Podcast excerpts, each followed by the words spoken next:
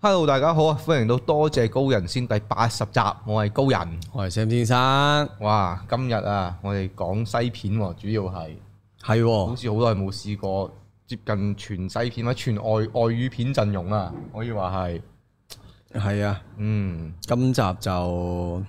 啱啱好講邊套先啊？我哋先講誒咪呼上咗好耐嗰嗰啲先哦咯，好啊，先講讀下哦誒，唔係誒蒼蒼鷺先啦，蒼鷺係啦，蒼鷺蒼鷺 Sam 先生就睇咗啦，冇錯，上個禮拜就都講咗啲咗啲，咁我咧就終於睇到蒼鷺啊啦。係咁我作為一個吉卜力嘅 fans，再加呢個資深宮崎駿 haters 咧係嘅睇法嚟講咧，就呢套嘢係絕對係宮崎駿自傳，係啊，係一百 percent 自傳 confirm 得啦， confirm 特係啊。係啦，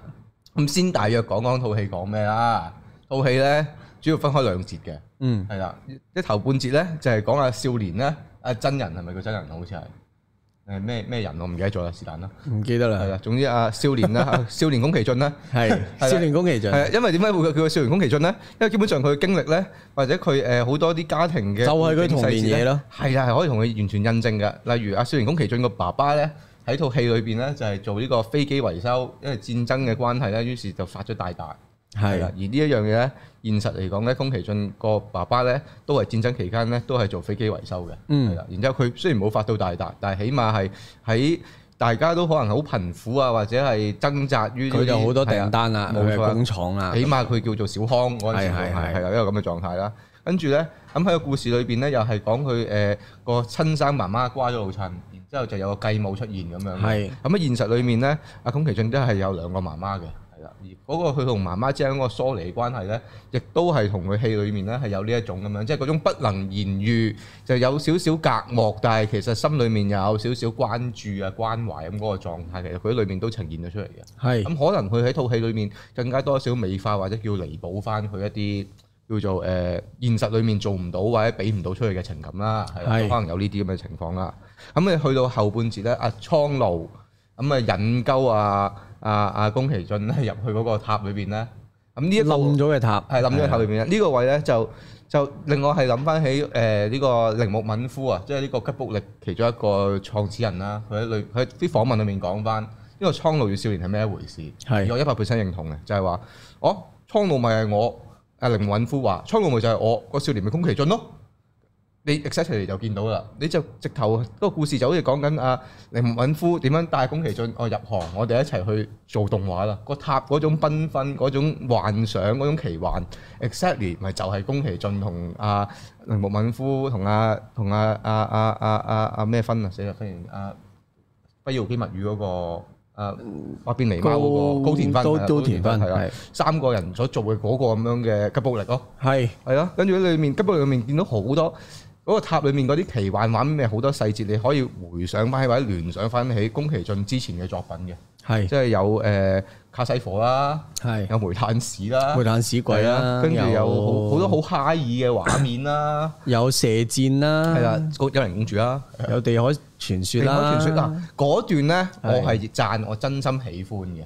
因為嗰段咧就係講啊少年入咗去個塔冇耐，係跟住咧就去一個小佢話好似島冥界咁樣係嘢啦啦，，冥界嘅島嶼有個冥河啦啊係嗯圍牆，有個草原。嗱，呢個佢點解話係冥界咧？絕對係係有係有有跡可尋嘅。點解我話嗰個係地海？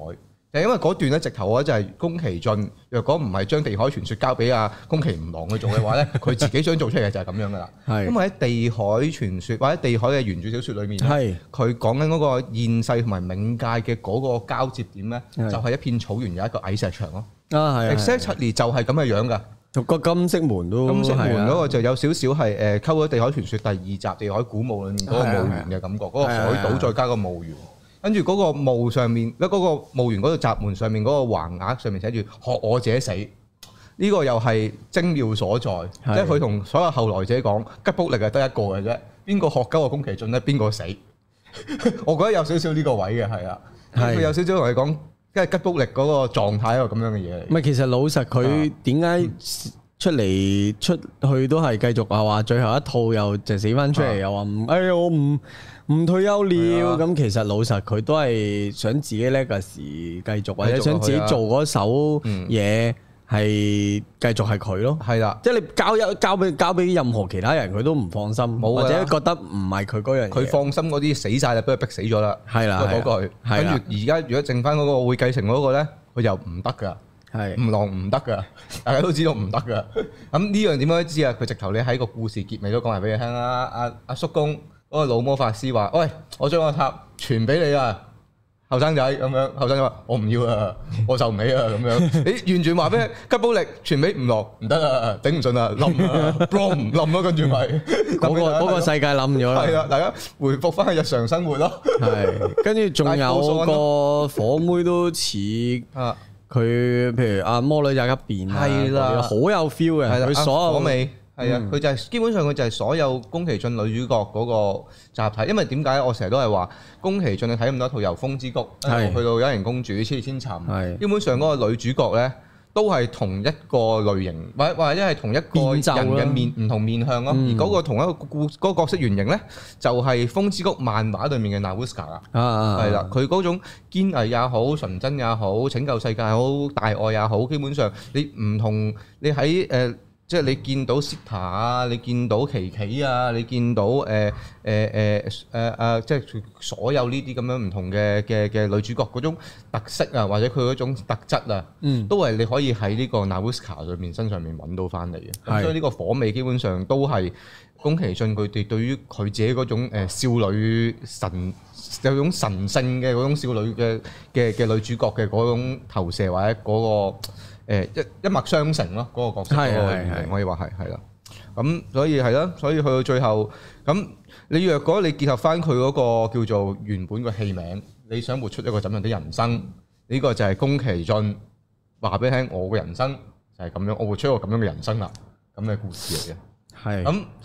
所以咧，當你撇除咗呢個故事係宮崎駿自傳一百 percent 呢樣呢個抽空咗嘅話咧，基本上呢套戲咧，《蒼鷺與少年》咧就唔成一套戲噶啦。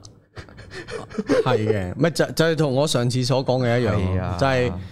碎片佢化、散收收唔，係古仔嚟㗎，係。啊，你頭先講後邊嗰堆咧，其實發生咗好多嘢嘅，係啊，無論係嗰個誒火味又好啦，嗯入去個產冥界又好啦係啊，啊產房又好啦，嗰個雀嗰個世界又好啦，鸚鵡王啊係咯，唔知做乜好多位其實係佢可以再獨立發展，令嗯到嗰嗰嗰啲碎片係更加連翻住啊，嗯扣翻住啊，或者佢代表緊啲咩，或者真係一啲誒、呃反對勢力咁樣去做一個戲劇化嘅效嗯果、s u p p o s e 係有㗎，可以㗎，但係佢前面又要講佢自己個抽嘢嘛，跟住後邊即係都係掛住講自己個抽嘅。其實如果我我就係幻想緊，我就係、诶誒點解佢前面咁耐都未入局嘅咧？嗯即係我睇緊嘅時候，其實係可以好快就話俾你聽係啊個塔裏邊係乜㗎啦。其實你唔使咁多，你直接發夢就就係啊穿就搞掂㗎啦。有好幾個位開頭，我以為你瞓着咗就入㗎啦，基本上啊係。甚至佢早啲發現嗰個塔，啊或者誒誒誒，俾個蒼鷺引到去嗰度，係啊，其實兩三幕就可以入到去㗎係啦，啊唔需要搞咁多嘢嘅。但係搞咗好耐，一路講佢阿嗯媽，又講誒呢樣嗰樣，佢又好似好有誒，又又突然間揾啲箭咗去射射阿啊自己倉，整支整個弓箭出嚟。係啦，又搞咁好樣啊多嘢，搞咗一大爛餐。其實你入去啫嘛，想即係嗰啲位咧係我一路睇嗰陣時係，我會諗起呢個誒魔界迷宮。因為我好中意個地拖佬嗰套《魔界迷宮》咧，啊有少少嗰種感覺咯，即係又係講佢避開戰爭去到鄉鄉郊，然之後個主角就遇到一連串奇幻嘅故事咁樣嘅嘢。但係係咯，所以嗰嗰陣奇幻係應該要嗯有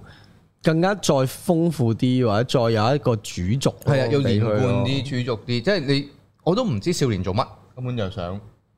佢係咁話佢好誒，嗯呃佢、最尾其實嗱，如果你齋攞主角出嚟去講嘅話，嗯前邊佢做嘅所有嘢。冇冇乜邊個位係代表到咧？佢最尾阿阿阿舅父同佢阿舅公定舅父同啊佢講嗰嗰嗰句誒、你保持住你嘅初心，佢初心去邊啊？佢唔都知冇啊冇撚冇撚講過佢。淨係好成日嬲爆爆，然之後又佢自己攞咁樣咯佢見到只雀，揾啲箭射係鳩佢，啊嗯跟住又又又自己誒誒揾個石頭冚爆自己嘅係嗯頭啊。佢初心去咗邊啊？我想問，佢就認佢有認即係錯係啊！你你係冇任何嘢去展現出呢個人嘅特質係咯。啊，我就係見到佢成日覺得佢嬲爆爆咯， 個角色唔該佢由頭鼓起拋腮，由頭鼓係到落啊，尾嘅望咩？望到隻嘴做咩挑我機啊？係啊，挑我機都射鳩你啊！咁係樣啊，同佢食飯都幾多背脊骨落大 佬，食食下，哦，多謝款待，嗯，走咗去喎，點解老尾又係咁樣鼓起拋腮咁樣走咗去？我點樣啫？你想點咧啫？其實我又同埋係咯同埋手繪嘅裏邊又有啲好假 3D 咯，嗯，即係有啲位我覺得，如果你真係好藝術性、藝術向嘅，整到好靚嘅，咁我都覺得我哋呢啲有啲有啲加分位。但係嗯蒼鷺俾我感覺就係、我唔覺得特別靚咯。哦佢有啲 layer 係幾得明顯嘅，有有啲草係咧，啊佢咪有有一個 shot 係前面有個 layer 係草啊嘛，我特登望住嗰扎草嗯，佢係嗰十個八個 frame 係咁 loop 咯，哦嗰下我就覺得哇唔好咁，同埋，不過我覺得有有啲位佢又好吉煲力，嗰啲嗰啲動態咧，嗰啲車蹬下蹬下，有係咯嗰啲位我開頭着火嗰段都好睇好㗎，睇嗰段好睇嗰段好睇，即係嗰段你唔係佢嗰個 mindset 或者個 camera movement 係唔可以做到咁好睇㗎。同埋我超中意佢哋上人力車嗰幕喎，嘟嘟嘟蕩蕩蕩嗰個位咯，哦好鬼一級唔係咁嗰啲位咁樣。咁蒼鷺飛過嚟同佢誒誒誒同佢鬥嗰段啊，嗯佢、後邊誒、呃、鸚鵡變真鸚鵡嗰度嗰啲都靚，嗰啲變形都好。睇，嗰啲但係個問題就係、好多位就係、我我嚇你好睇係你呢啲碎片搣咯啊你搣走咗呢啲，你就係、我你我我而家你叫我噏翻佢個成個古仔講乜咧？我我唔記得。唔記得啦。吉布力冧檔我就同你講， 我好簡單嘅吉布力冧檔嗰個故事講，同埋 宮誒得啊只有我宮崎老爺子先係全誒呢個 legacy。係啦，得我做到嘅呢啲係啊嘢，你哋唔好啦，你哋唔好嚟啦，咁樣 咯，係啊，冇啊，後繼無人咯，我哋收皮啦，咁樣咯，係 啦，吉但係寶力執檔，今誒今啊日吉寶力收檔係啊咁啊，大家可以翻屋企 啦，咁樣走出嚟，迪王咁樣行出嚟講啦，係真啊係。打爆埲係牆。 啊，哇！大家可以翻屋企打爆咗 塔，嘣咁樣啊，係咯，最後結局就係咁樣啫嘛。大家可以翻屋企啊， 你翻你嗰度，我翻我嗰度，拜拜咁 樣咯。OK，哦，咁樣嘅係啊。不過老屎忽已經話要拍下一套啦喎，吓？係啊，佢講我我唔休咁樣喎，係啊，唔係啊，驚唔驚啊？真係，我都以為係啦，即係睇完我睇完唔係嗰我刻我其實好驚啊！早十幾年到而家啊咧，我係好驚宮崎駿係畫畫下瓜下老我襯。啊可能佢就係追求緊呢個狀態我啦。覺得佢係而，家咁樣，我覺得嗯係。佢真係生無可戀嘅。如果佢唔拍落去嘅話，有少少 係。同埋拎咗金球獎最佳動畫咯，誒呢一個佢拎第係一套啊第一套啊，係咪啊？佢嘅第一套係咯，，佢係即係《千與千尋》就係攞金像啊嘛，講攞攞誒 Oscar 嘛係咯，然之後呢一套就攞金球，但佢其他啲都係冇攞獎噶嘛，冇冇冇冇係冇咯。係咯，佢係去到同埋 Channel 特別喺美國又唔知點解有啲 noise 嘅，有啲 noise 啊係啊，唔知升到咩位啊？佢哋可以，我又覺得蒼鷺成個故事好日本化喎，誒、嗯可能美國中意睇嗰啲穿越去第二度地方嗰啲哦啩，甚至呢個千尋都係咁樣啊，哦，哦咁係有少少，可能係想中意睇呢啲啊咯，佢係即係又溝啲千尋，又有少少龍貓，又有少少誒謝中睇小矮人嗰啲感覺咁樣咯，個開頭，即係嗰種又係避去鄉嗯唔知郊咁樣啊咯。我就算覺得佢去到最尾嗰、個。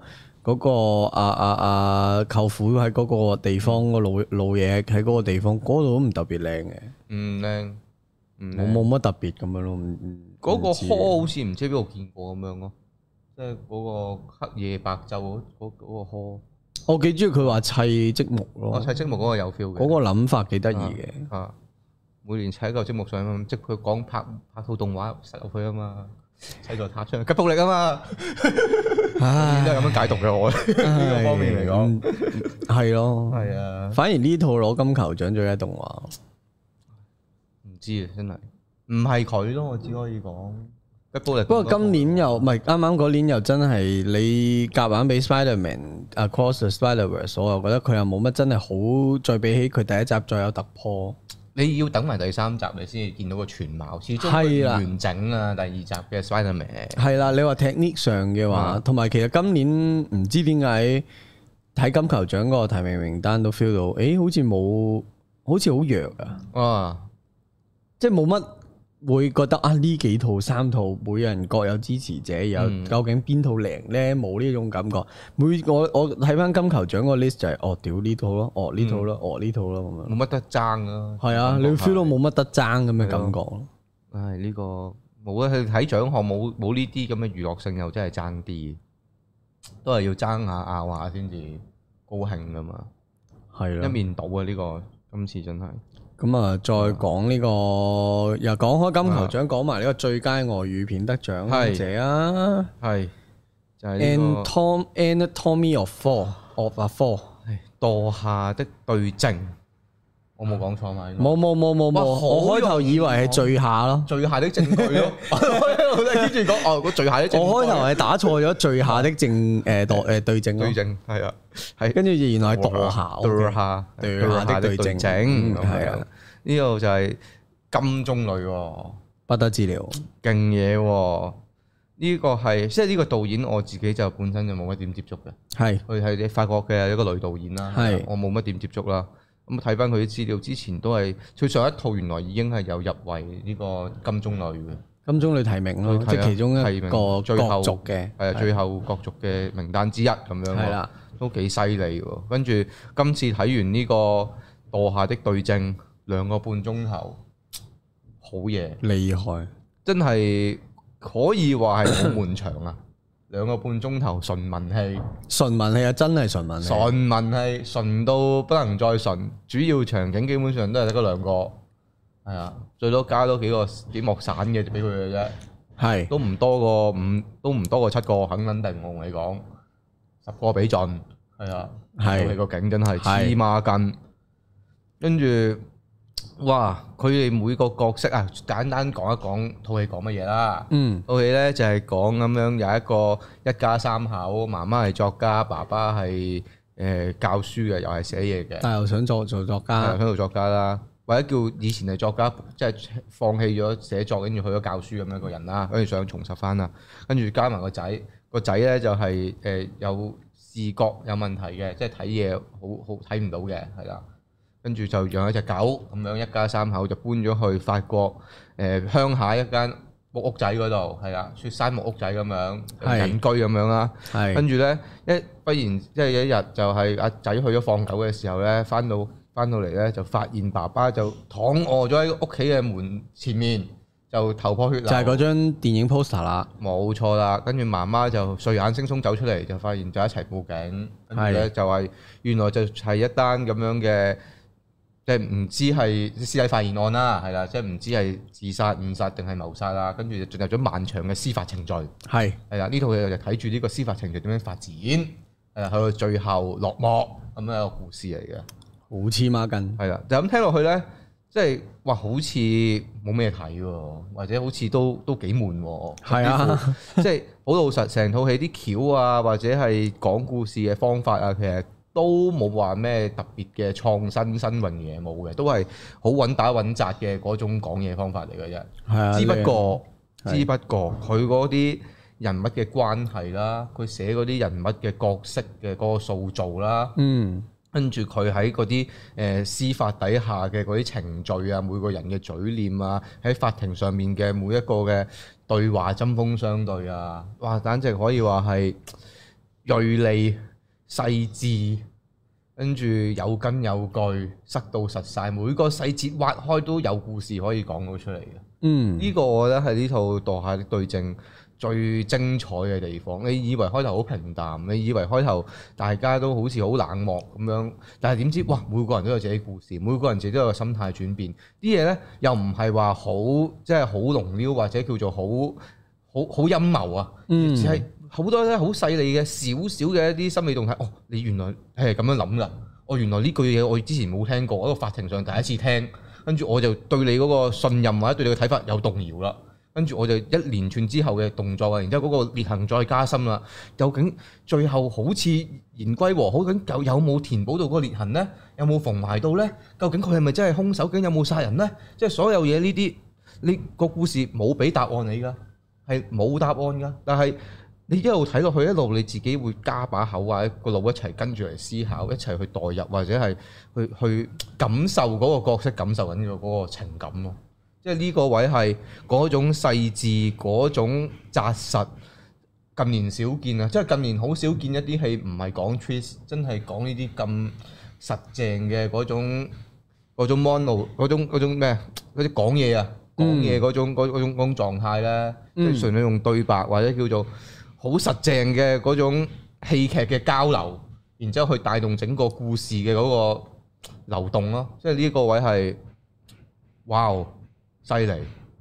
你係不斷地會睇到，其實一開頭你會都會跟住一齊估嘅，嗯即係哦究竟發生咩事呢？咁樣。你又哎係會俾佢動搖到㗎，佢有個哭啊係一路就係你嗯慢慢揭開多啲，可能啊個仔聽到誒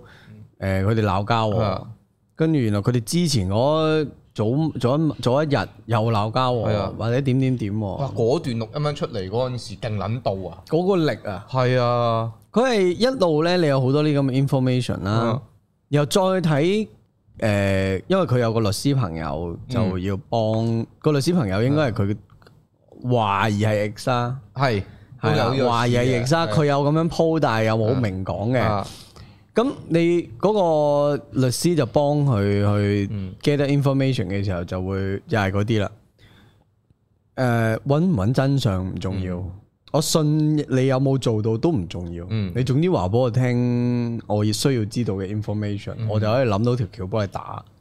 係啊而，嗰、個呢一套戲勁係勁在佢唔係唔係話俾你聽真相啊，嗯，你會睇到嗰個法律嘅圖誒嘅嘅一誒、啊法律嘅程序啦，法律嘅嘢啦，其實控辯雙方一路俾緊嘅資訊出嚟咧，可能佢哋知道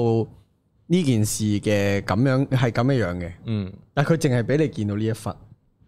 因為呢一忽對佢有利。嗯，咁佢就係俾你見到呢一份。咁佢哋而家呢個呢一、個所謂控辯雙方好睇嘅地方就係、我哋唔係唔係唔係真係好知道嘅真相嘅，其實一路睇嘅時候，所以睇到一半呢，你開始唔會估啦，嗯你就真係聽佢哋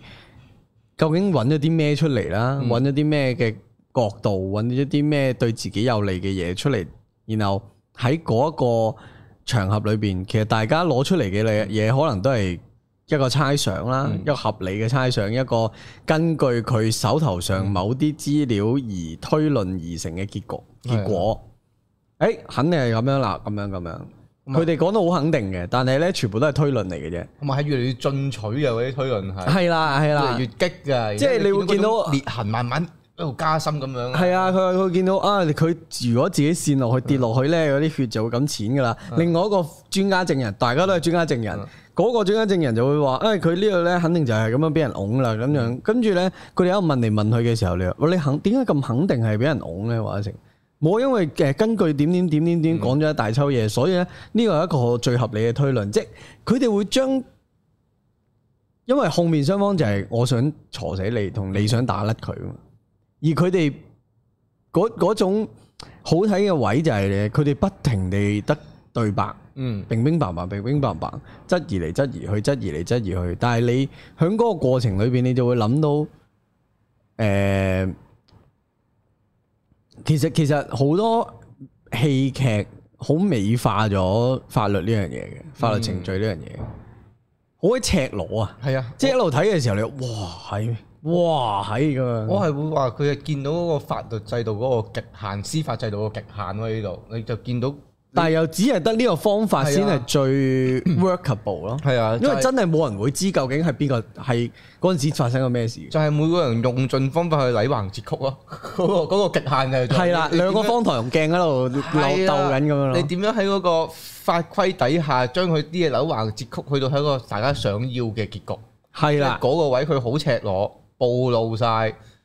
即係佢嗰種暴露咧係，即係我會令我諗起呢、個誒誒誒誒香港嗰套死啦，飛檐走壁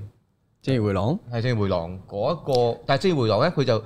再話劇化啲，同埋再白啲。呢套咧，佢都有講個法官啊、陪審團啊、主控官啊，其實你都見到佢哋每一 pass 嘅嗰個叫做誒誒誒誒極限去到邊度嘅，或者你其實其實每個人 take part in 呢個司法制度都係嗰種無力同埋嗰種無謂嘅。嗯呢套戲都好強強烈呈現到呢樣嘢，但係佢又相對正義回廊，佢就係含蓄啲啦，同埋佢真係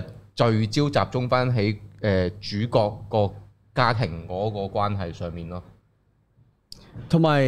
不不正義回廊，你要攞攞過嚟比較就係正義回廊，因為太實在地係嗰個人做咯，係因為就就冇咗嗰樣嘢。係同埋佢建基於嗰單真實案件，就係啦冇咗嗰種虛實。係啦係啦，，呢一套嗰個虛實啊，嗰、個、啊誒 information 放俾你嘅時機啊，嗯譬如佢誒、之前鬧過交啊，有錄音啊，誒、嗯個個仔究竟係咪真係聽到佢阿爸阿媽鬧交咧？哇！我個個仔轉口供嗰下，哇！第一下亦會，哇！你呢個位嚟咩本身又本身話好肯定喎，啊係啊係而啊家就話哦，我可能聽錯啦係咁啊樣。，然之後你就會開始諗咯，啊個仔你係咪想袒偏袒邊個咧？係咪有啲咩？你有啲咩諗法咧？即係每個人同埋呢啲記細動憶作呢樣都嚟嘢係好唔可信㗎嘛，係啊即係佢聽完一大扎嘢，跟住做咗個 test 係喎，會唔會真係聽唔到咧？嗯嗯嗯，但係冇嘅喎，你嗰陣時有冇真係聽到，或者你記得自己喺邊個位聽到佢哋鬧交？冇啊冇仇報㗎呢啲，冇仇報啊㗎啦，你真係靠記憶㗎係咋啊？即係我印象中啊，肯定係嘅誒。即係你你你好多以前咧好多呢啲類似嘅 test 㗎嘛，即係嗰啲呃誒誒誒誒誒呃點解你咁肯定係男人？肯定係㗎啦，個男人跟住點知話嗰個女人嚟嘅咁樣，即係好多呢啲位就係佢嗰啲 perception 影響咗自己嗰、個。記憶同判斷記憶啊、判係斷啊、各項啊，嗯而呃而誒《墮下的對證》，我覺得好勁嘅係咧，我頭先話去嗯到中間，其實你都唔係好點估噶啦嘛，啊唔估咯，淨係啊冇得睇佢哋估㗎啦點樣割裂，睇佢哋點樣矛盾，睇住佢哋嗰種， 即係每個人嗰嗰個心裏面嗰個情感嗰種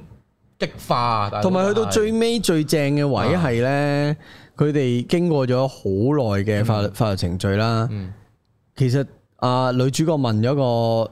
問問反問咗個問題就係話。我搞咁耐，其實我冇覺得自己贏咗，贏咗啲乜？即係嗰下完晒所有法律程序啦。冇佢啦，係嗰下係，啊我我完全冇，我冇鋸一聲，冇咩都冇啊！我覺得好攰啊！係咯，即係嗰下係，哇係咯，其實對你而家咪話成日話係有錢人嘅遊戲嘛，佢咪就係、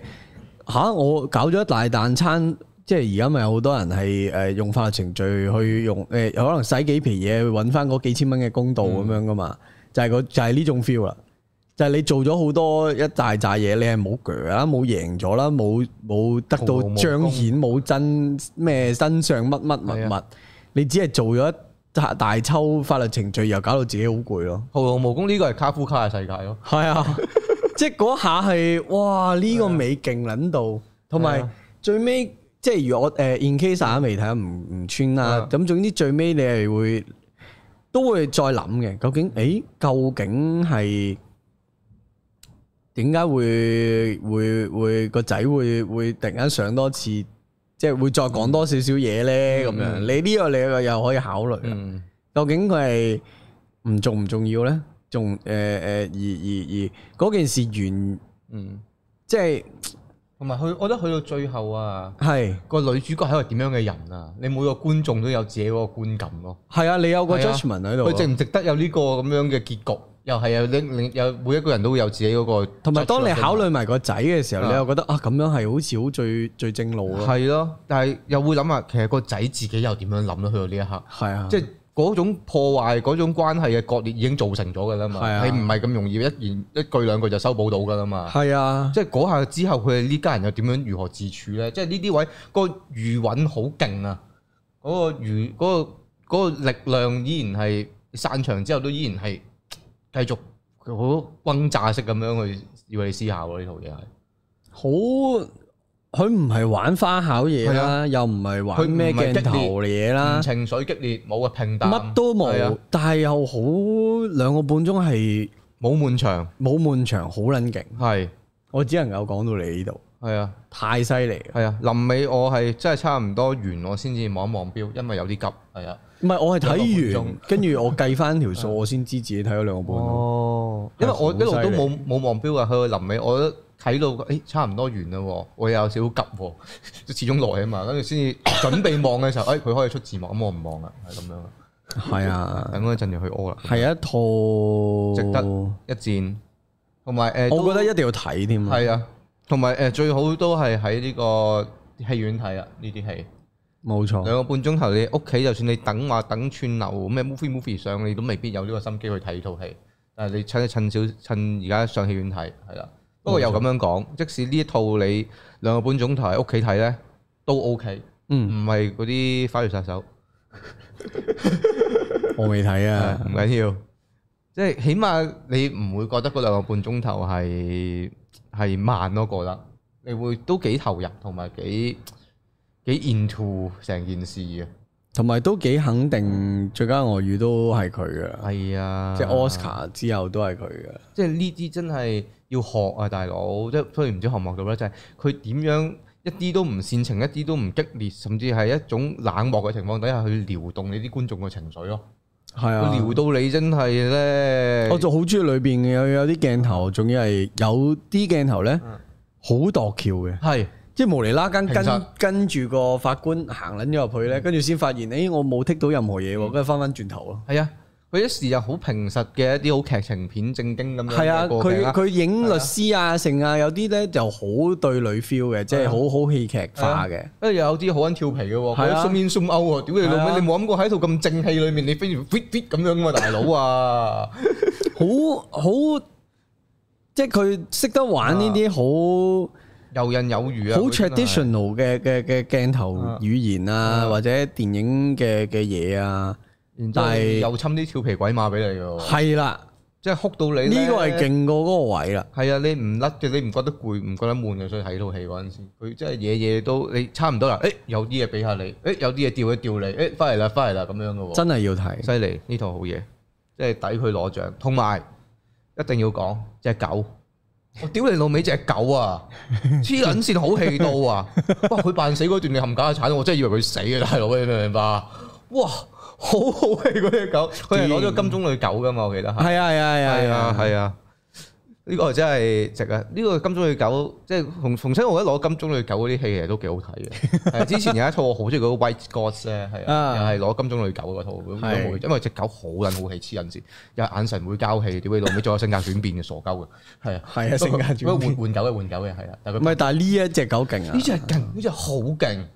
最佳演出啊，裏邊係啊，哇！我好中意佢。佢喂佢食 aspirin 嘛，係啊，同埋佢同埋佢誒開頭佢係率先發現爸爸個屍體噶嘛，然之後佢循住佢嘅視覺喺啲誒搜證嗰啲警察啊嗰度附近遊走下間屋裏面，哇！嗰段好睇到啊！因為背即係佢背影都有戲嘅只狗， 黐線我諗下咩狗嚟嘅呢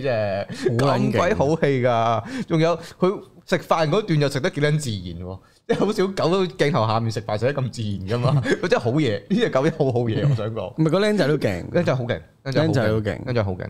我個老母都勁嘅，你咁樣計翻，你老母演得個角色咁咁黑人憎得嚟又咁複雜咧，即係難㗎。個老母都難演啊，老母難係啊，但係老母又平實咯，聽實。平實但係你 feel 到佢，但係但係佢好真啊，即係佢好好好現好好真係好呢個好 into 人好存係在 B 型啊嘅嗰件事係，好存在呢個係係係係人，你真係會覺得你身邊有啲人真係會咁樣噶嘛？係嗰種禮橫節曲嗰種，係係係問啲陪嚟嘅人，佢又唔認啊嗰種咧，係有嘅喎。即係有一嗰下種唔係佢講佢自己好愛佢老公嗰啲位咧，佢又真係好愛喎。係啊，但係有啲指誒證據咧又指向佢，佢係懟冧撚咗佢老公噶啊哇！啦，佢同佢老公嗰段嘈交戲勁撚多，啊嗰場嗰段嘢勁傻撚咗啊真係。嗰場勁哇！跟住同埋哦，同埋佢佢喺個誒喺喺個犯人欄度偷望佢個仔啊，佢個仔嗰啲主觀鏡望翻過去，嗰啲鏡頭哇，係啊夜夜都係有啲嘢俾出嚟嘅喎，係啊。犀利呢套嘢。同埋係啊我係嗯我成日覺得你如果要諗，即係睇下點樣寫對白咧，呢一套又係教材。哇！自然凌厲，係啊，冇得好你講啊你你，如果港產片要研究下點寫對白，研究下呢套真係膽無虛發，就有呢套嘢，嗯傻係鳩啊，傻鳩！佢同佢律師講嗰啲嘢都好撚喎。哇勁。，係啊，真係律佢師有呃佢佢有一次有一句咪反問佢律師啊，你我我我冇殺人嗯啊，跟住個律師好撚平淡講，呢呢個唔係個重唔點係重點。哇，犀利，真真係但係又真係好撚似佢係係佢一個 as 啊 ex 再加 as 啊呢個律師律師專業係啦 professional，哇！呢啲點搞啊？嗰場戲同埋同埋我好中意個律師之後，即係講完呢堆嘢之後就話：你呢個故事我都唔信啦。 我下哇啱啊！係啊即係呢啲位咪完撚晒佢哋喺餐廳嗰場就係哇個 tension 控制係咧，啊！嗰下鬆翻落嚟，即係佢哋角色鬆翻落嚟，我哋個 觀眾有即係有緊翻唉啊飲酒啦，跟住係啊飲酒完嗰係啊靜個 atmosphere 靜撚係啊咗，跟住。就攞低咁。唔係，首先係大家對互望互望啦嚇，跟住個個女嘅啊，你會見到佢好似咩走埋摸佢塊上面，車輪唔係唔係，啊佢係摸住啊啊！受，哇！嗰段嗰個氣氛嗯，各項嘢準確到無係啊誤，我覺跟得住個男人再撳佢個頭埋嚟，哇！嗰嘢勁撚到啊！即係呢場戲勁啊！犀利，即係啱啱嗰個劇情上面鬆翻落嚟，跟住忽然間嚟一幕咁樣嘅，我哋觀眾個心又緊翻上去咯，哇！但係玩撚有咗咁撚耐，其係實啊係應該要有嗰要個。有，所以我懷疑呢一場戲係我諗個演員都有 input 嘅，即係夾出嚟嘅。嗯嗯，幾時去做啲咩係啊啊？係啊我覺得唔係劇本冇理由寫到咁 detail。如果嗯咁撚勁寫埋頭先嗰啲嗰下摸住塊面，但係沒有乜乜落去。應該冇啊我覺得應該冇咁咩。呢啲應該係現場 jam 或演者員係啊一演員齊磨咗咁耐，知係啊係啦，去到嗰個位，大家啊可我以覺點得樣做，應該係咁樣嘅。啊好犀利。即係應該劇本寫到啊，啲人去食煙，跟住就俾佢哋自由發揮嘅。應該嗰嗰幕係留翻佢兩個咁樣 咯，係啦係啦，犀利！呢套嘢值得一戰，真係要睇。都唔係值得一戰啊啊，必須要必須要睇。睇。即係我見係好多影評人啊嗰啲咧，都係咪二三年十套戲嘅話咧，呢套都係入入咗嘅。已經冇啊，香港啊嘢二四啊嘛，梗係可惜佢係冇二四辦法。係啦，入唔到。啊，之後我哋有冇邊集可以講下？即係二三年心水啦， 可以係啊啊，，最好 Oscar 之前做好佢啦。呢啲我係我係年中先嚟做，下集下集咯，可以啊，下集咯。下集啊咯，一係咯月應該冇乜其他特別戲上啦。係想講潛行嘅，即係之後我哋下集要講前文係啦啊，講完潛行就講呢個咩屌啦。不過我哋未完嘅今嗱，集我。呢度建議 大家誒睇咗潛行先，係啊，中場休息先呼籲大家睇係下啊，下集我哋講潛行潛行，啊就再啊正加啦回，顧係啊啦，係啊，潛行真係真鳩彩啊嘅應該係，我未睇。我就咁講完，你都好想睇啦，係啊，我就係上網見到好多啲評論啊，冇講冇明指邊套戲，但係忽然咧不約而同，大家都指出有套戲非常好笑，跟住我心裏邊嗯係你啦，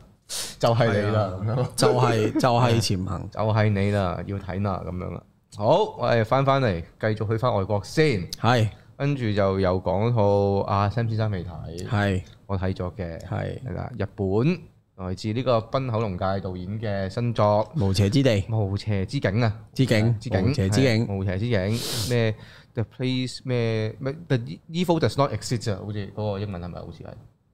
係，I don't know，係大約咁樣啦。我未睇，係啊，大約係咁樣嘅，係嘅咧，係啦，係啊，咁樣咧，呢套戲係講咩嘅咧？因為我唔知大家對於呢個濱口龍介嗰個認識係到邊度啦。咁其實我都淨係睇過呢個《偶然與想像》同埋《Drive My Car》嘅啫，佢之前我都未睇嘅。係係但係我又會覺得，哇！佢今次咧又唔同咗嘞喎，即係濱口龍介嗰種做法又唔同咗嘞喎。佢之前呢我會覺得咧，誒、兩套即使嗰個風格啊各方面都唔同都好咧，都係都幾聚焦於人與人之間嗰啲好細微嘅情感啊，嗰種、呃、人與人關係嗰種流動啊嗰啲咁樣嘅嘢。係但係去到今次呢個無邪之境呢，佢係忽然間噗一聲擴大咗成個故事啊，或者想想講嘅議題擴大咗，佢係講緊人同埋自然之間嘅嗰個互動咯。咁、嗯變咗喺呢個故事裏邊呢，誒每個角色依然係有佢細膩嘅嗰個心理啊，或者佢嗰種性格啊，有佢嗰種特質啊嗰啲嘢。但係你放開大嚟睇嘅時候，更加成個故事更加似一個寓言故事啊，嗰種寓即係伊索寓言嗰種嗰種寓言故事啊，即係一個警世寓言話俾你聽，哦人同埋自然嘅關係，哦就會咁樣噶，少少少誒、呃童話色彩嘅感覺先㗎，甚至係。即係你可以好抽呃空嗰、個誒成、個故事嗰啲咩背景啊、地理啊嗰啲嘢，都可以抽空晒時代啊，同我抽空佢都係一個成立嘅一個故事嚟嘅咁樣咯。嗯，因為佢裡面講緊嘅就係一個幾大嘅議題，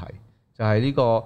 人類同人類同自然，即係人類喺嗰個同自然共存嘅時候，嗰、個嗰條界線喺邊度？嗯點樣為之越界？點樣為之係或者自然係咩一回事咯？呢一樣嘢又係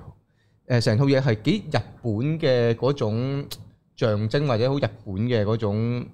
內涵咯，我會話係。日本都好多呢啲戲係啊喎，係啊即係好多導演都即係你之前我就咁腦裏邊飄出嚟咧，嗯有啲會講誒誒，即係樹樹藝師啊，嗯即係嗰啲咧咪會好講到你佢同嗰個住嗰、個本身佢住開嗰個地方嗰啲關係嗯係啊。係啊，有啲啊，特登好刻意地會講自己住喺，譬如有啲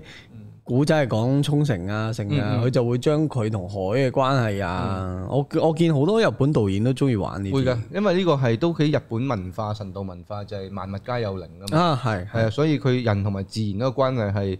係互係共存嘅咯，互相依賴嘅咯。佢哋嗰係啲樹林成日都會改個名俾佢㗎。係啊，甚至乎係人類依賴嗰個自然咯。嗯係咯，你宮崎駿都係啦，嗯條河咁振早見虎柏村啦，係咪先？白龍個原名啦，即係佢每一樣嘢都有個神或者有嗰個靈喺後邊咯，咁樣。咁所以佢哋都好中意描述呢樣嘢嘅。咁大約講講無邪之境講咩啦？咁係咧就講緊一個誒，係、一個一條小村落咁樣啦，有雪地好靚嘅，咁有個冰嘅湖，跟住有鹿喺嗰度行過咁樣，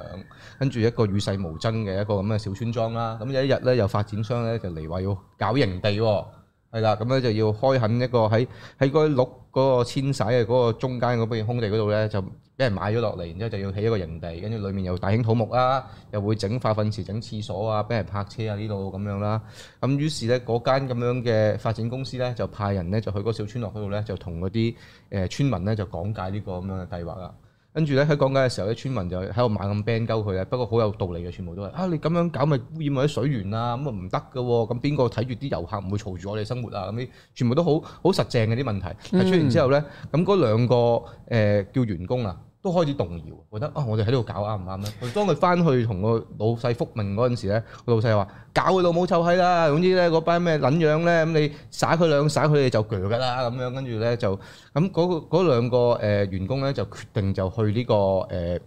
村落嗰度咁樣叫深耕細作啦，係啦，跟住甚至乎佢因為個故事裏面有講一個男人有個女嘅，係啦，咁嗯佢、叫做呢個故事嘅主角啦，或者佢係一個幾明嘅 E POE 明係啦明啦，因為佢同佢個女，佢個女係好好重要嘅一個一個角色嚟嘅啊咁樣，跟住誒佢誒。呃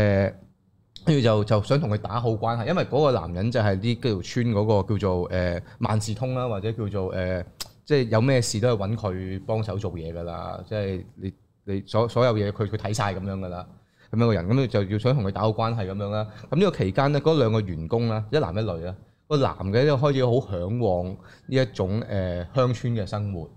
跟住個女嘅都會覺得啊，其實咁樣都幾好啊。但係當嗰個男嘅喺度向嗰啲村民獻殷勤嘅時候咧，或者係佢講啊呢度啲嘢好好食啊，呢度空氣好好啊，啲村民全部秒鳩佢，屌你識乜撚嘢啊？你唔好扮嘢啦喺度。要嚟到呢啲咩城市人或者佢冇佢冇咁佢冇咁歧視，但係佢就係嗰種你係格格不入嘅，你唔好喺度扮晒嘅融入我哋啦，嗰種嗰種抗拒排斥。咁樣就搞到嗰個村嗰、個嗰個男人都好似誒自討沒趣咁樣啦。跟住去到一個位就係、嗰、個呃誒頭先咪講嗰個男人有個女噶嘛，即係嗰個村民有個女啊，嗰、個女走失咗，係啊。佢走咗之後咧，咁啊全村一齊揾佢啦。最後咧就係呢、個誒、個嗰個男人都決定去揾佢，係啦。跟住揾揾下嘅，即係嗰個員工都去揾埋佢。揾揾嘅時候咧就發現咗誒、原來啊就係、誒嗰啲啲鹿咧，有人偷獵嗰啲鹿，於是俾人啲鹿俾人打傷咗，然之後嗰個女咧就去咗嗰隻誒受傷嘅鹿嘅前面咁樣去揾咗嗰隻鹿，跟住最後結果發生啲咩事咧，我就決定呢度唔劇透啦，嗯，因為個結局都幾震撼嘅，可以話係係啦，但係就大約去到呢個位嘅時候就係、成成個結局係一種誒、呃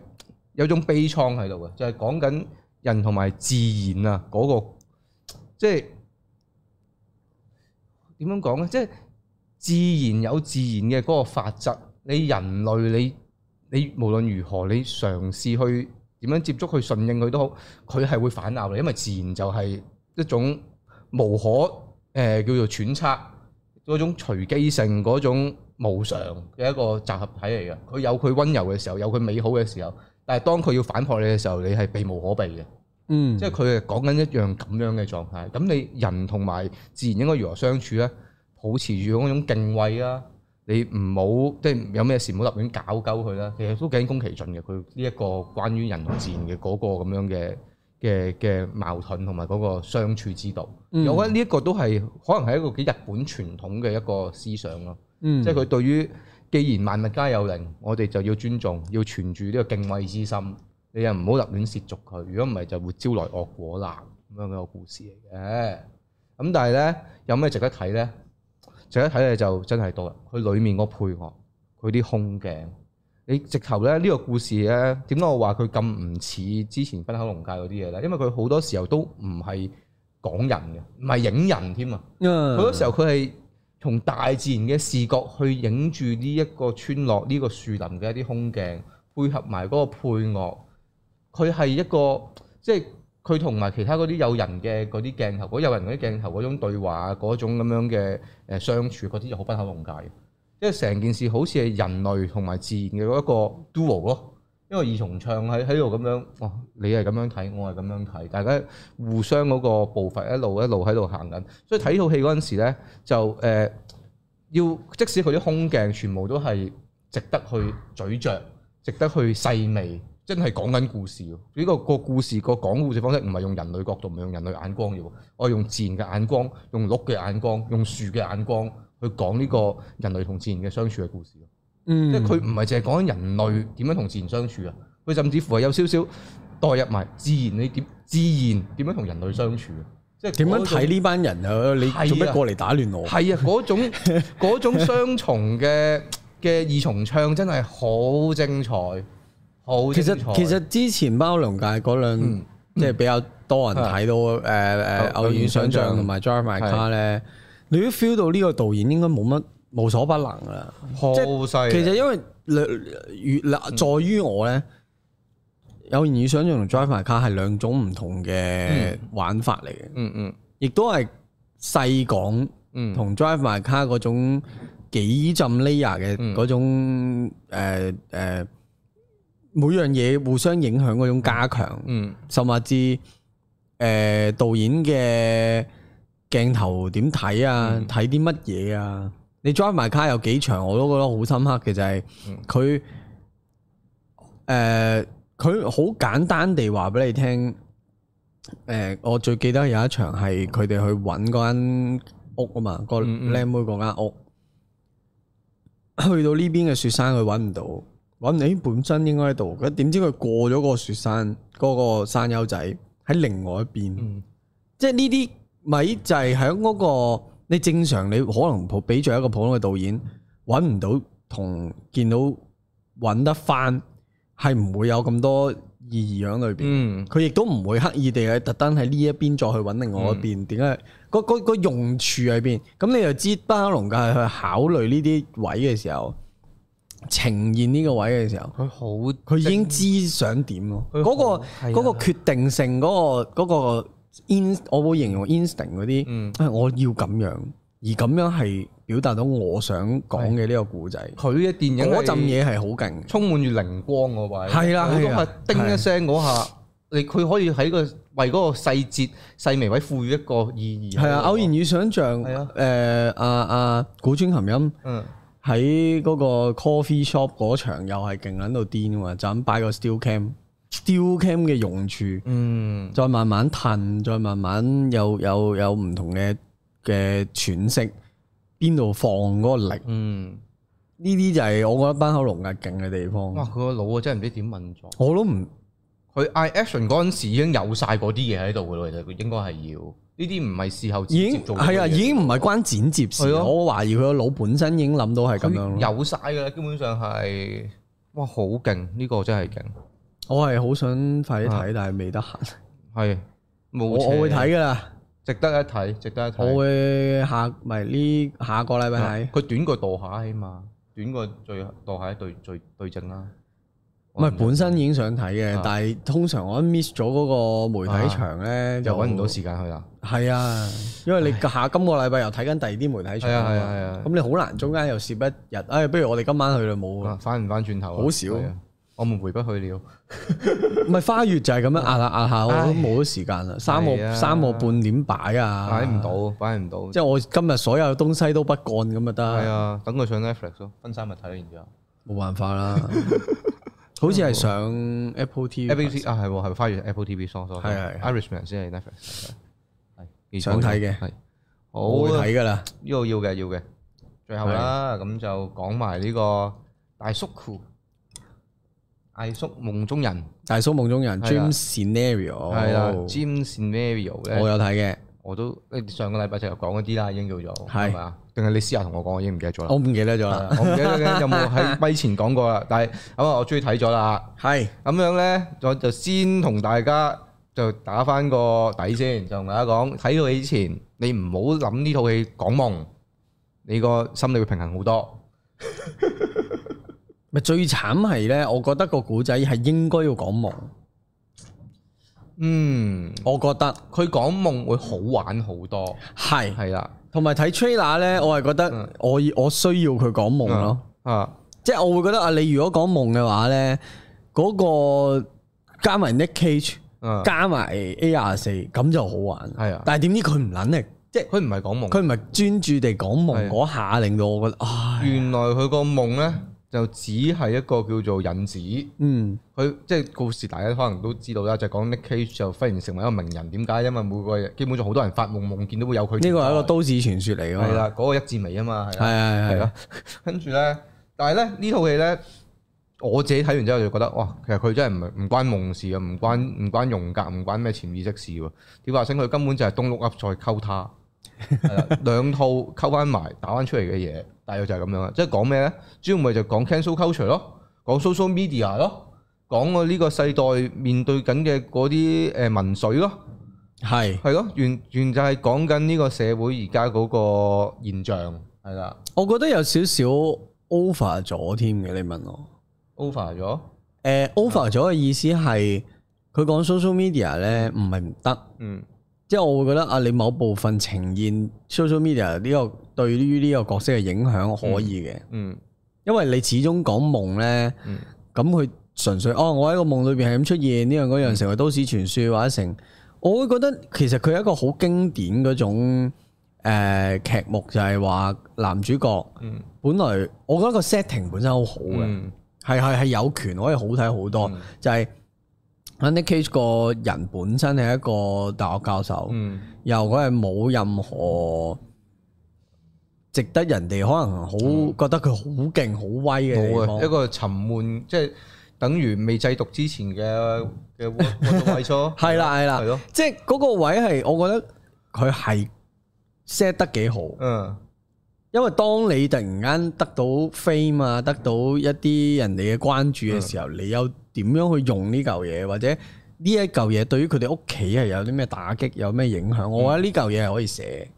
但係佢唔會係個主軸咯。嗯即係你可以係 social media 係一個另外一個壓到佢嘅力量，但係你唔可能全部都講 social media 咯。最多係係一個劇推進劇情嘅一個潤滑劑嚟嘅，呢個係啊呢度呢樣嘢，因為你始終你譬如你講多啲都市傳說、dream scenario 點樣為夢，點樣為之點解會，嗯即係佢會唔會我去揾下究竟點解我會成日喺人哋個夢度出現先，或者點？因為有啲人係直頭未見過佢，係啊，大家見到佢張相都嚇親咁啊！佢冇深究啊，之後冇啊都，佢起咗個題，但係冇深究，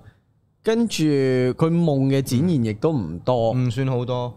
而佢中間有好多位係我不明所以嘅，我覺得，嗯例如係咩呢？有一場係話佢誒由本身誒、呃、夢裏邊，其實佢係行過嘅嗯係啫，啊咩都唔幫手嘅一 個路好人，好笑嘅嗰啲好畫面撚好笑， 好即係佢走佢走埋出行埋出嚟。乜都唔幫，嗯係啊但係佢嗰邊已經死人冧樓係啊啊，炒緊車㗎啦，架係啊車度諗住拉我出嚟啊嗰係啲，等佢，但係佢次次都係行過望住，跟住走。係啊好啱豪哥做呢 件事。 系啊，即系即系嗰個位係我覺得佢嚟到呢個位係好笑啦，嗯但係佢之後咪話佢突然間變咗做殺手，係即係啊會會係一個恐怖嘅係 Freddy 強咁強姦嘅人又殺人 Freddy 咁嘅嘢角色啊。由嗰班學生咧，真係當真咯，係啊，即係嗰下好我撚愚昧係喎覺得，嗰下我覺得啊嚇你發夢嘅喎，師係兄，我知大眾愚昧都唔係愚昧到咁樣啊，喂你哋係啦即係全部有 PTSD 添喎。佢嗰個 PCAD 仲要係成扎人咧，無啦啦間做嗯誒未有咩發生嘅時候，走去揾阿達阿阿教授影，嗯即係啲 case 影相啊，個當佢係偶像係咁。啊，跟住發完個惡夢之後咧，成扎人要喺嗰個籃球場度唔知坐低，係啊跟住突然間一齊做，therapy 喎跟住又驚見到個哦個個個個 Nick Cage 咧嗰下我係覺得乜撚有嘢冇啊！咁誇你哋個反應？仲要係成扎人幾十個啊人一齊誇喎，係啊，全地球一齊掛之後。係啊！我心諗你咁你起身，你有冇少咗一咁手指咪？咯有冇俾人斬啊？冇嘛！笑下咪算啦。有啲咁嘢驚咩啊？ 我想，咪咯係問，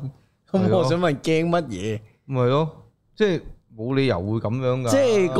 個反常表現，即係佢其實裏邊有，即係如果啊，嗯你係唔係玩 social media，你淨係玩 dream scenario 嗯嗰種、呃、共同意識體啊，啊講啲科幻啲嘅嘢，再再變個事件變成咁咧，我都覺得 O K 嘅。我所以覺得呢套戲咧有個問題就係佢即係太貪心啊！嗯其實佢橋佢講一樣嘢，個劇情佢講一樣嘢，啲角色又講緊另一樣嘢。係啊咁咪佢橋就講緊嗰個潛意識、集體潛意識呢樣嘢係啦。啊，個劇情佢就講緊 social media、cancel culture 係啦。啊跟住角色就講緊中年危機啦。係啊即，係其實三樣嘢佢都冇好深刻咁話落去，而且三樣嘢有冇話翹得好埋咧？有冇話係冇㗎相扣咧？又冇嘅喎。佢中年危機嗰樣嘢咧，咪話啊，佢有出咗名之後，有人誒係啊啊揾佢去去咩咩幫奧巴馬啊，係咩啊幫佢呢樣幫雪嗰碧樣啊，係咯。雪碧賣廣告啊咁樣，佢但係又自己喺度老老自己又不化係喎，自佢己又又係咁啊！誒，我想出本書，係係咯咩咩咩，但係嗰本書咧之後冇撚提過嘅，係啊，佢佢想紅，但係又迂腐。係啊我，明白呢個角色咁樣寫係 O K 你嘅，愛但係唔到佢咯，愛唔到就必然㗎啦。但係你有冇話好好利用佢呢個性格特質去做更加多嘢？我又覺得冇。係啊係，咯，即係好老實，佢同佢老婆個關係都唔寫得好深入做乜撚㗎。嘢啫，臨尾佢老婆又做乜撚嘢啫？其實係應該要寫得再深入好要多啊，㗎。係啊，即係明明明明就係一個女尊男卑嘅關係嚟㗎係嘛，啊即係佢跟佢老婆姓嘅喎，裏邊有啲係啊入罪嘅狀態㗎係啊喎，其實係，但係佢又冇好深深挖落去喎，佢就係就係就係水過鴨背咁樣，係係啊啊，，蜻蜓點水就講哇中年危機咯，咁樣一句就帶過咗，跟住係啊點解佢同佢老婆嘅關係會慢慢咁樣淡落去啊？又點樣跟佬走啊？你你老尾你都冇話好好咁樣講嘅喎，係啊，知甚至㗎嗰間 media 公司啊，係咯之後佢嗰啲學生突然間反水啊，係咯所有嘢都係做乜鬼嘢咧？佢唯一覺得 funny 嘅就係有個女人發夢見到佢咧，係佢搞佢搞佢，係嗰條線就好睇啦。好玩嘅嗰段係，但係又係嗰條線就係將夢境嗰種模模糊化咗嗯嘛，即係你真實。係啊。嗰個女人亦覺得啊，我我個想真實俾你試下咁係啊試下樣，因為你好勇猛嘅因為喺個夢裏邊啊裏邊最夢好夢幻，好好好好誒幻想中嗰種你搞我嗰種咧係好舒暢，係好啊正 chop me 嘅， chop me 咁樣。係啊係啊係啊！啊點 Q 之一掂你就死，即係即係嗰個位係啊佢有想像現權實可以玩好多嘢係啊！㗎喂。，其實你咁樣呢一下已經破局，話俾你聽，哦，想像現實真係可以唔同㗎。你神話至玩到最尾變咗外星人，將佢嗰個 visual 塞咗落其他人度，我都覺得好啊可以啊係。玩啊你將佢將佢樣打上月亮無限極嘅係我哋啊咁我都覺得 OK 啊我都覺得好玩，係啊，喂，仲要係你嗰一幕話俾你聽，你想夢境同埋現實兩回事嘅時候，你後面嗰班人就當夢境係真實喎。係唔啊喂成立做㗎，乜嘢啊？咁你做乜之前要加嗰段啊？係唔成立係咯㗎。即係喺度咁樣兜圈又翻轉頭，跟住同埋我覺得最唔好就係咧，佢其實佢唔係好知道故事點完㗎。我覺得佢臨尾三分之一咧係啊係啊想方設法去完係啊結呢個故事係咯。啊係啊係啊。嗰一嘢嗰種拖泥帶水，我真係做乜撚嘅？你無啦啦又有個手環可以入人哋個夢，喺人哋個夢裏面賣廣告。啊，係啊，係啊，嗰個又係勁啊，係戇鳩。咯，我有呢啲概念唔緊要啊！你早佢啲當你攞唔出係嚟你當你自己落多 Black 啲 Mirror 咩？係咯，屌忽然佢即係忽然之間插落去十五分鐘講呢樣嘢，跟住又冇跟進，喂，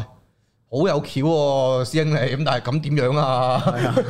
有橋冇用噶嘛，係啊搞唔成喎，但係單嘢睇 trailer 你唔覺㗎，唔覺完全睇唔覺 trailer 你會覺得件事好好玩係啊㗎，佢但係佢開頭呃到人添但㗎，係 Funny 嗰個位真係冇唔唔夠啊，唔夠咯，完全我唔可以話佢唔好睇，嗯，但係佢玩得唔盡就係一個事實唔咯。盡興，係係啊啊，亦都冇好好咁發展晒每一樣嘢，有啲佢嘥咗浪費 Nick Cage 最尾嗰場戲啊，勁撚到嗰場戲，係啊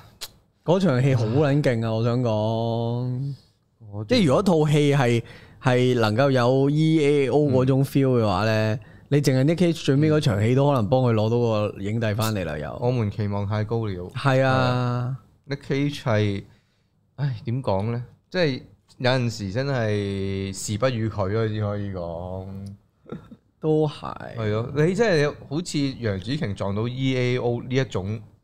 簡直係百年難得一見啦！即係意思係千年一遇美少女 有呢種嚟講，唔係講少啊！即係呢一種。即係啱風啱位，屌你冇我雙翻東翻嚟，仲要降上再自摸嗰種咧，呢種狀態咩？我覺得 After Sun 啊或者 EAO 都係呢種狀態，你可一不可再嘅呢啲咁樣嘅。係。長即係嗰種 After Sun 都仲要係個導演本身嘅古仔啊係啊嗰下先夠力啊嘛，嗰種濕濕冚啊，你見啱你叫你叫 After Sun 嗰個導演去講其他嘢，可能就冇呢呢係啊個靈魂㗎啦。係啊，你又揾到個咁樣嘅靚妹，揾到個咁樣嘅男人同你做呢啲咁嘅角色，所有嘢就係黑暗，你揾到拉少少 under pressure 咁樣玩，屌你呢啲咪濕濕冚咯。但係你即係唔強求嘅，我都只可以講，我亦都咁樣講啦，就係呢套《大叔夢中人》唔係呢樣嘢咯，